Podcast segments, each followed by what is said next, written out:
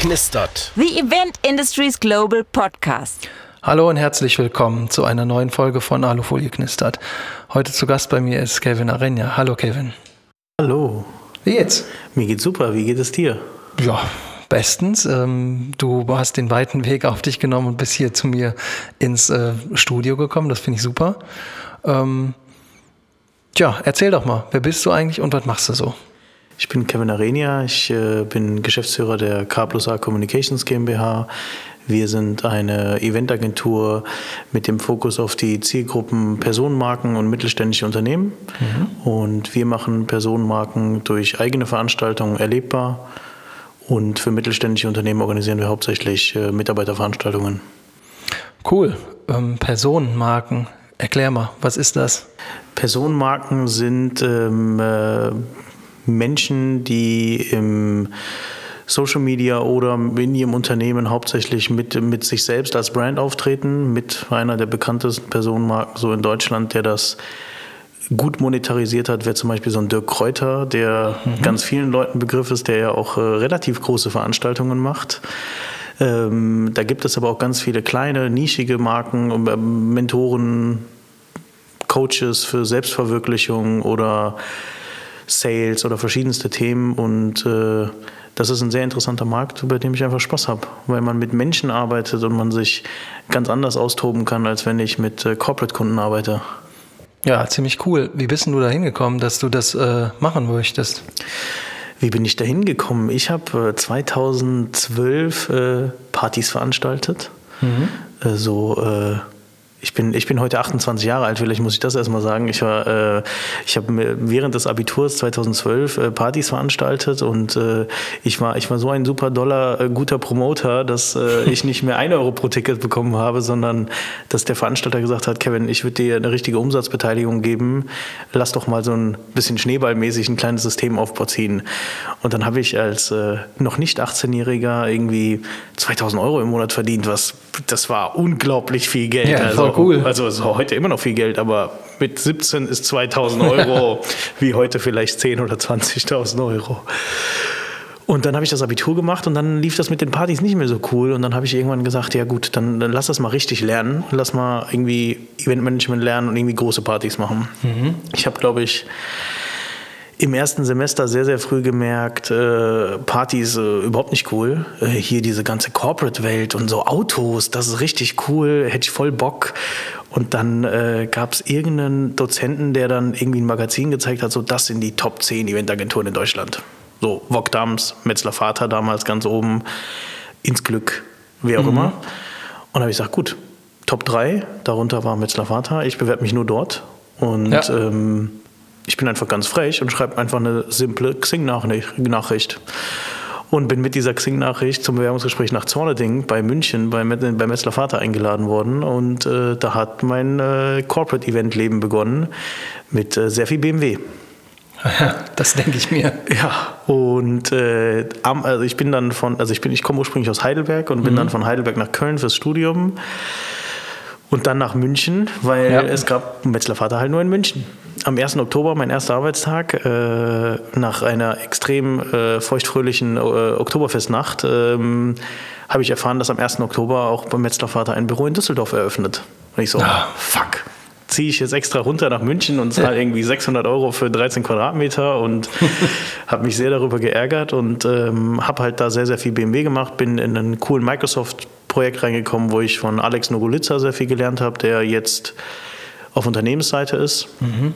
Lange aber beim Netzler Vater war, habe sehr, sehr viel von ihm gelernt und von Sebastian Keitel. Sebastian Keitel war Geschäftsführer vom Metzler Vater Düsseldorf Standort, mhm. weil ich quasi als Rheinländer dann direkt ihn supporten konnte und ich hatte meinen ersten Arbeitstag, ich war unbefleckt, ohne Projekte und äh, konnte da gut unterstützen. Nach neun Monaten bin ich dann rüber nach Düsseldorf.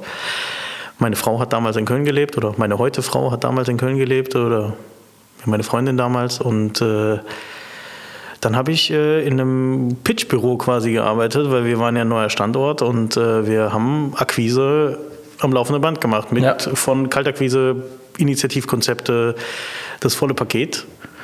Da bin ich so ein bisschen in das Thema schnell mal was kalkulieren, schnell mal was recherchieren, schnell mal irgendwie ein Konzept runterrotzen das, ja. äh, so, so, äh, und das am Laufband. Ähm, das war super cool. Ähm, der Sebastian kam von der Duet, dann wurde ich von der Duet abgeworben, bin, bin zur Duet. Ähm, super spannender Laden. Ähm, ich persönlich habe mich da nicht so wohl gefühlt und bin dann aus, habe dann nochmal mit dem Sebastian gesprochen und wieder zurück zu Metzler Vater. Währenddessen habe ich immer noch studiert. Also mhm. das lief dann alles nebenbei. Ich war dann, das Studium war Nebensache. Ich war Vollzeit bei Metzler Vater und ähm, habe da meine Erfahrungen gesammelt und äh, habe viele coole Projekte gemacht und ähm, so wie mein Ego halt gesagt hat, ich will bei den Top 5 bleiben, dann habe ich mich bei der Marbet beworben. Ja, genau. Kleine Welt. Kleine Welt. Und dann hat äh, die, die Marbet natürlich ein Büro in Düsseldorf gehabt, äh, die Marbet aber zu dem Zeitpunkt in Düsseldorf niemanden gesucht. Mhm. Und für mich kamen da irgendwie nur zwei Arbeitgeber in Frage und ich fand, die Marbet hat, äh, und da bin ich immer noch fest der vollen Überzeugung, das beste Arbeitgeber-Package, was jemand anbieten kann. Die haben Sozialleistungen bis zum Umfallen. Also keine Werbung. Ich war da, also wenn ich einen Arbeitgeber schätze, dann ist es die Marbet für das Paket, was die da neben dem Gehalt noch so bei sich pflegen. Und äh, die hatten aber nur Platz in Frankfurt. Und mhm. ich kam aus Heidelberg und habe dann gesagt, weißt du was, ich ziehe zu meinen Eltern, baller ich halt ein paar Kilometer runter, das ja. machen wir beruflich sowieso, dann machen wir das täglich. Ja. Ähm, dann war ich drei Monate in Schwäbisch Hall, habe bei Metzler Vater, äh, habe bei, bei, bei der Marbet dann super viele Projekte gemacht, das war extrem, extrem geil. Und äh, da hat sich dann auch wieder ergeben, nach äh, genau neun Monaten wieder äh, nach Düsseldorf zu wechseln. Also wieder zurück in der, in der Wahlheimat äh, in, in, im Rheinland. Und ähm, dann war ich bei der Marbet und habe ein, einer der größten Automobilveranstaltungen für Mercedes-Benz äh, von September 19 bis äh, März 2020 geplant und die Trucks waren geladen, da waren, da waren äh, wirklich, wir wären so ein 30-Mann-Team gewesen und äh, es war quasi Loading Day äh, 1 von den Trucks und dann äh, war so das Bauchgefühl so, mach mal einen Arbeitsstopp, wir warten jetzt mal, was passiert. Ja. Und zwei Tage später kam so, ja, jetzt könnt ihr Stifte niederlegen, jetzt wird erstmal nichts mehr gemacht. Mhm. Kenne ich irgendwoher. So, und dann kam äh, irgendwie Kurzarbeit für alle, außer für mich. So, äh, ja, wir pitchen jetzt am laufenden Band. Und dann habe ich äh, sehr viel bei, bei, bei der Marbet gepitcht und mhm. hatte super viel Spaß auch dabei, weil irgendwie, das habe ich quasi, das war mein erster Job, zu pitchen. Und dann habe ich gesagt, ich fange nebenbei einen MBA an und mache jetzt noch einen Masterabschluss, ähm, um so ein bisschen mehr gesamtwirtschaftlich zu verstehen. Ja, gute Idee. Und dann war da eine Kollegin, die gesagt hat, Kevin, du bist nicht Projektleiter. Du musst irgendwas, du bist für Höheres bestimmt. Mach mal was anderes. Du musst auf Konzernseite, du solltest viel mehr Kohle verdienen, du sollst was anderes tun. Dann habe ich mich abwerben lassen, ähm, bin zu einem äh, tollen, tollen, tollen Unternehmen in der Kranindustrie gegangen, in äh, Düsseldorf-Oberkassel mhm. und äh, Düsseldorf-Herd. Ähm, das hat sehr, sehr viel Spaß gemacht, aber ähm, das war für mich ähm, vom Tempo, von dem, was ich gewohnt war, einfach anders. Und war das, äh, war das langsamer und schwerfälliger oder? Ja. Äh? Es war anders. Es war, ähm, man hat ganz andere Abstimmungswege. Wir sind ja bei Event sehr gewohnt, so auf Schlagzahl irgendwie schnell entscheiden, machen. Ja. Machen. Eben. Klären, Erst, machen. Erstmal machen und dann klären. Genau, genau, so ungefähr und äh, wird schon irgendwie. Ja. Und das äh, will man einfach als größeres Unternehmen nicht. Das war einfach ein andere, anderer Weg der Kommunikation, der mich ausgebremst hat. Und mhm. das Ausbremsen hat hat mich, äh, ich hatte die Freizeit meines Lebens. Es war super geil, aber hat, dieses Ausbremsen im Büro hat mich halt privat ein bisschen belastet und dann habe ich äh, für mich entschieden, okay, ähm, nee, aber nochmal anstellen, auch nicht. Ich bin Kind von Selbstständigen. Meine Eltern hatten 2000 Quadratmeter Erlebnisgastronomie, würde ich sagen, Bowling Center mit mhm. Billard und allem Möglichen. Ich mache mich jetzt selbstständig. Und dann war ich Freelancer. Und dann war ich zu 120 Prozent gebucht im ersten Monat. Jo. Und so, hm, es, ist 20, es ist 2021. Und ich höre nur von ganz vielen Leuten, die sich beklagen. Und bei mir ist irgendwie volle Kanone zu tun. Also was hattest du denn, also was waren das denn für Jobs, die du da erstmal bekommen hast? Ging es einfach, ging es um Inszenierung, Umsetzung oder äh Organisation, Umsetzung hauptsächlich. Ah, okay. Also das, was ich auch bei der Marbeit, bei ja. Nestle Vater vorher gemacht habe. Ich habe unter anderem auch wieder für die Marbeit gearbeitet oder auch für andere Agenturen und ähm, das hat sich einfach irgendwie ergeben. Das war auch nur Mund-zu-Mund-Propaganda. Also außer eine LinkedIn-Aktualisierung habe ich nichts gemacht und ja. ein paar Leuten bei WhatsApp geschrieben. Ja, mega cool.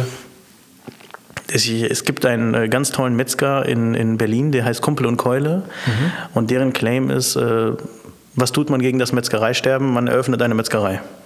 Ja, und das war so ein bisschen mein Claim, was tut man gegen das Freelancer-Sterben? Man wird jetzt halt Freelancer. Also der Markt, der Markt ist gerade dankbar dafür, dass man doch wieder irgendwie versucht, auf einem Markt Gas zu geben, wo gerade viele ähm, durch einfach durch die Situation äh, verängstigt oder zögerlich oder auch mit wenig, wenig ähm, Jobs einfach da war, standen und sich dann umorientiert haben. Ja, klar, dass, äh, dass, das keine gute Zeit war für die meisten, ist, äh, ist äh, weiß ja jeder.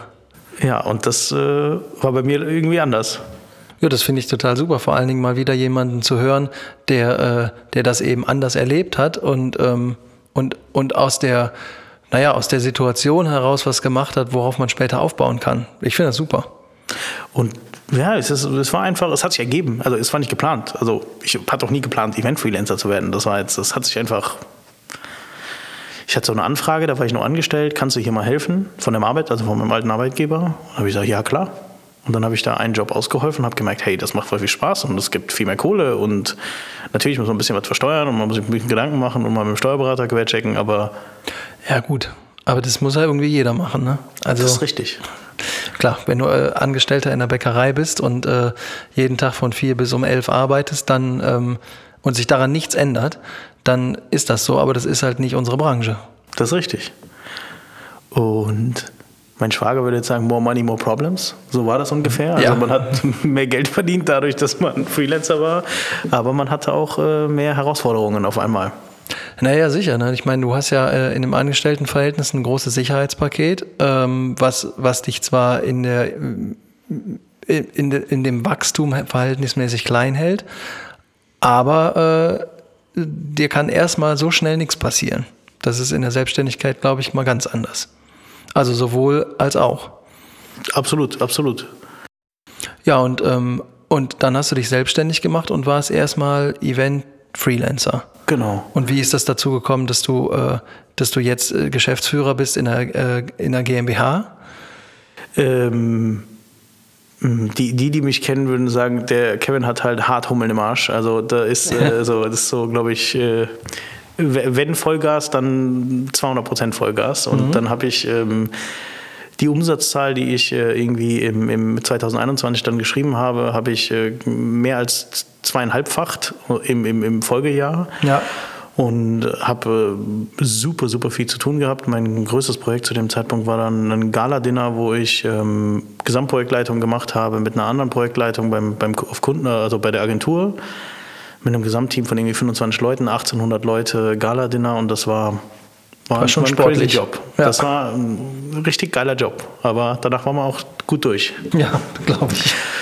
Und dann habe ich 2022 äh, parallel noch geheiratet, dreimal. Also einmal äh, frei, einmal kirchlich, äh, einmal im, im Standesamt und einmal indisch. Dann so eine mhm. indische Hochzeit mit 500 Personen ist dann auch nochmal Du hast ja nochmal ein Privatevent gemacht. Ich habe nochmal ein Privatevent gemacht, auch mit einem knapp sechsstelligen Budget. Also das war dann nochmal eine, eine Riesennummer. Und ähm, dann habe ich äh, hab gesagt, so, das, ich will eine Agentur aufbauen. Ich will, das, ich will das größer machen. Ich will nicht nur irgendwie, dass der Kevin was macht, sondern ich habe relativ früh als Freelancer schon verstanden, ich mache auch manchmal stupide Sachen, die man abgeben kann. Also ich hatte als Freelancer zwei Werkstudenten angestellt, die wiederum Sachen für mich abgenommen haben. Ja, clever.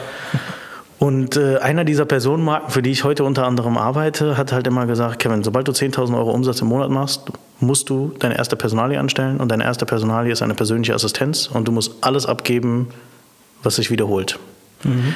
Und alles, was du tust, nimmst du auf und gibst es ab. Also drehe ich regelmäßig Videos, in denen ich in die Kamera gucke und irgendwie erkläre, wie man eine Reisekostenabrechnung macht damit mhm. ich danach nie wieder eine Reisekostenabrechnung machen muss. also Prozesse schreiben kann ich jetzt. Ja, hervorragend. Also habe ich meine erste Assistenz angestellt und ähm, das ist, glaube ich, wie die ganzen Leute sagen, so äh, ein Kind kommt immer mit einem Brot. Das war quasi, die kam mit dem Brot. Das hat dann eins nach dem anderen irgendwie, kam Schlag auf Schlag. Da hat sich das eine nach dem anderen ergeben. Ich habe keinen strukturierten Vertrieb gemacht. Das war einfach irgendwie... Ähm, und da mal eine Chance und hier mal eine Chance und da mal eine Empfehlung und da hat ein Kontakt irgendwie eine Veranstaltung. Und das hat sich alles ergeben und jetzt sind wir irgendwie in der, in der Geschichte April diesen Jahres. Mhm. Und dann standen auf einmal fünf Veranstaltungen an. Gleichzeitig. Kurz nacheinander im Mai. Ja. Ich so, okay. Freelancer, auch keiner verfügbar. Alle, die ich kenne, pff, äh, bist du bescheuert? Äh, Einen Monat vorher für den Mai, wir sind alle bis äh, Ultimo ausgebucht jetzt, Ja. weil es gibt ja keinen Freelancer mehr und die, die es gibt, die sind voll gebucht. Ja, ja, klar.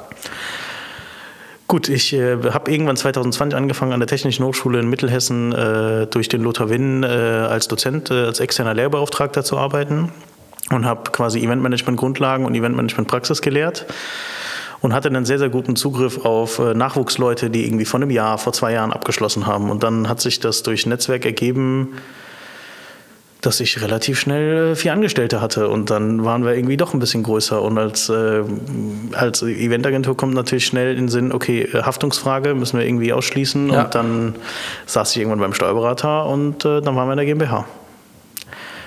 Und heute sind wir zu acht. Ähm, alles wild.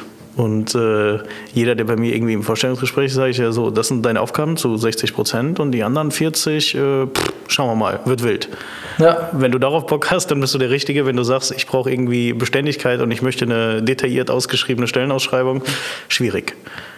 Das ist ja fair. Ja, und deine Ursprungsfrage, wie kam ich auf Personenmarken? Ähm, ich habe mich irgendwann dann, nachdem im Mai diese ganze große Welle an Veranstaltungen rum war, mich im, im, im Juni, Juli nochmal hingesetzt und ich habe äh, ich habe so ein paar Personenmarken, die ich cool finde, denen ich generell folge und wo ich den Content auch gut finde und ähm, habe mich damit auseinandergesetzt, wie kann ich jetzt systematisiert Vertrieb machen, dass da irgendwie regelmäßig Kunden kommen und ich nicht abhängig bin von irgendwelchen Empfehlungen. Ja. Und so kam das dann, dass ich ähm, mich so ein bisschen mit dem Wettbewerb befasst habe. Wo sind viele Wettbewerber? Also das, was ich super gerne mache, Automobil zum Beispiel, ist äh, ein Haifischbecken für Agenturen. Naja, also das ist wohl wahr. ist ja auch geil, also ohne Zweifel. Ja, muss man wollen, ne? Ich find's geil, Ja. aber vielleicht bin ich noch zu klein dafür. Wird, ja, wird sich ja zeigen, sagen wir mal so. Genau. Und dann habe ich gesagt, äh, und dann kam eine Anfrage übers Netzwerk für ähm, einen Coach im Bereich, ähm, wie man sich ein, ein profitables Netzwerk aufbaut. Und der war vorher bei auch irgendwie in zwei, drei Coachings und kennt sich so ein bisschen in dieser ganzen Coaching-Bubble aus. Und der meinte, Kevin, das ist so eine dankbare Zielgruppe. Du hast irgendwie drei, vier, fünf relevante Wettbewerber. Ja. Und da gibt es von Dirk Kräuter bis den ganz kleine selbstverwirklichen Coach, der halt einen 10-Personen-Incentive nach Mallorca macht. Kann auch nett sein, ja. Eben. Und äh, so hat sich das Ganze ergeben. Und heute sage ich, äh, die, ich, wir haben zwei Zielgruppen. Äh, die Personenmarken, die haben leider nicht so die großen Budgets, aber Ja, ja. da liegt sehr viel Spaß. Da kannst du wirklich mit Menschen arbeiten, Konzepte entwickeln. Da geht es wirklich sehr detailliert darum, wie überzeugen wir Kunden, wie ist auch der, was sind die Drives von einem Kunden, damit er vielleicht danach auch kauft? Es geht bei so einer Veranstaltung oft oft darum, dass es ein Bestandskunden-Event ist, wo die Kunden irgendwie bei dir ein 6.000 Euro im Jahr Paket haben und du willst denen ein 24.000 Euro im Jahr Paket verkaufen als Coaching für was auch immer für ein Thema. Und wie erreicht man dieses Ziel? Wie funktioniert Framing auf so einem Event? Und was sind, was sind Emotionen, die jemand da mitbringt? Und da arbeiten wir halt sehr, sehr konzeptionell. Und das habe ich äh, 2013, 2014 halt von ganz vielen Leuten gelernt, weil wir irgendwie sehr viele Konzepte hintereinander geschrieben haben und das irgendwie verinnerlicht. Und das, was ich da über die Jahre gelernt habe, hilft mir heute extrem viel, Zielgruppen zu verstehen und mich mit Zielgruppen auseinanderzusetzen und für die individuelle Konzepte zu schreiben. Ja, das ist, äh, das ist tatsächlich so ein bisschen das A und O. Ne? Die, äh, wenn ich die Zielgruppe meiner Zielgruppe verstanden habe, dann äh, kann mir eigentlich nichts mehr passieren. Genau. So, gute, äh, eine gute Sache. Ähm, jetzt sind wir schon relativ weit fortgeschritten, aber ich wollte dich mal fragen, hast du, hast du noch so eine Geschichte aus dem Nähkästchen? Irgendwas, wo du erlebt hast oder was du erlebt hast, wo du sagst, ey, wenn das, wenn das und das nicht passiert wäre, dann würde ich jetzt vielleicht nicht hier sitzen in der Form. Oder, also muss jetzt nichts Schlimmes sein, kann auch was Lustiges sein. Einfach was, was, ich sag mal, deinen Werdegang geprägt hat oder so. Also meinen Werdegang hat, äh, haben, haben zwei, zwei Menschen hauptsächlich geprägt, die mir immer vorgesetzt waren. Das war einmal, wie gesagt, der Sebastian Keitel, der heute bei On the Rock ist. Ja. Ähm, äh, und der Dirk Flux, der ist immer noch bei der Marbet, der war früher äh, Geschäftsführer bei Stag oder Mitgründer bei Stag Friends. Und das sind einfach zwei Leute, mit denen ich sehr viele Projekte gemacht habe und die nicht nur mich fachlich vorangebracht haben, sondern auch irgendwie menschlich, psychologisch. Ähm, wie funktioniert diese Branche? Warum tun wir eigentlich Events? Und äh, was ist die Wirkung irgendwie dahinter? Und das ganze Zielgruppenverständnis, da, da haben diese zwei Leute mich schon sehr, sehr, sehr geprägt. Ja, das ist, ich, ich, ich finde das immer wichtig, weil du bist ja noch relativ jung und ähm, von so Leuten wie dir, davon trifft man nicht so viele. Also, ähm, und solche Leute wie dich wird es nicht geben, wenn da nicht jemand gewesen wäre, der gesagt hätte, so, ich nehme dich jetzt mal nicht nur an die Hand, sondern ich mache dir jetzt auch mal drei Türen auf, weil ich glaube, das schaffst du da durchzugehen. Und da gehört eine Menge dazu. Also sowohl von der Person, die die Tür aufmacht, als auch, also bildlich gesprochen, als auch von der, die dann da wissentlich durchgeht. Weil man, hast ja eben schon ein bisschen angerissen bei den Bewerbungsgesprächen. Du weißt zwar, wie die Tür aussieht, aber was dahinter ist, äh, das sehen wir dann. Ja, ich, da, da fehlt mir vielleicht auch manchmal die Lebenserfahrung dahinter. Also das, ist, das wird sich einfach zeigen. Ja. Und dann gibt es noch einen dritten Kandidaten, das ist der Geschäftsführer von dem, von dem Kranbauunternehmen, bei dem ich war, der sehr viel Vertrauen in mich einfach äh, steckt und gesteckt hat und wir und unterstützen die immer noch punktuell und das, ähm, das waren so die drei Leute, die, die mich sehr, sehr viel in die richtige Richtung gepusht haben äh, oder zumindest Wege aufgezeigt haben, die ich dann gegangen bin oder gehen musste oder sich die Chance ergeben hat. Ja, super spannende Geschichte. Ähm, wir sind so ziemlich am Ende angekommen der Sendung. Äh, ja. Oh, sorry für den extrem langen Monolog dann. Nee, überhaupt nicht. Äh, ich fand es super spannend. Vor allen Dingen ist es, äh, finde ich das immer klasse. Habe ich ja eben schon gesagt, Menschen wie dich kennenzulernen. Du bist noch total jung für das, was du alles schon gemacht hast. Ähm, von meiner Seite aus kann ich dir jetzt schon mal alles Gute wünschen. Ähm, und ich bin echt gespannt, was da noch so kommt. Vielen, vielen Dank. Liegt dir noch was auf der Seele, was ich äh, vergessen habe zu fragen oder du vergessen hast zu sagen? Nee, ich glaube, wir haben schon sehr, sehr viel besprochen oder ich habe sehr, sehr viel erzählt. Ja, ähm, das passt für mich. Ich, dann habe ich die obligatorisch letzte Frage. Magst du noch jemanden grüßen? Äh, die drei Kollegen, die ich gerade schon erwähnt habe, die meinen Weg geprägt haben. Meine Frau, die einen äh, ganz wichtigen Anteil dabei hatte. Ähm, meine heutigen Mitarbeiter, Kollegen, Kolleginnen ja, das äh, sind so die drei, äh, die, die, Kern, die Kernleute, die ich gerne grüßen wollen würde. Ja, dann ähm, schöne Grüße. vielen, vielen Dank. Also, danke, dass du dir die Zeit genommen hast, äh, das mit mir zu machen und vor allen Dingen, dass du hier hingekommen bist. Das ist immer so cooler als äh, online. Manchmal lässt sich nicht vermeiden, aber äh, ich fand's super. Mein Büro ist nur sieben Minuten weit weg. Ja, also passte doch. So, äh, wir sind am Ende der Sendung angekommen. Wenn ihr was über Kevin wissen möchtet, findet ihr alles wie gewohnt in den Show Notes. Ich sage danke und ähm, ja, vielleicht mal bis bald. Tschüss.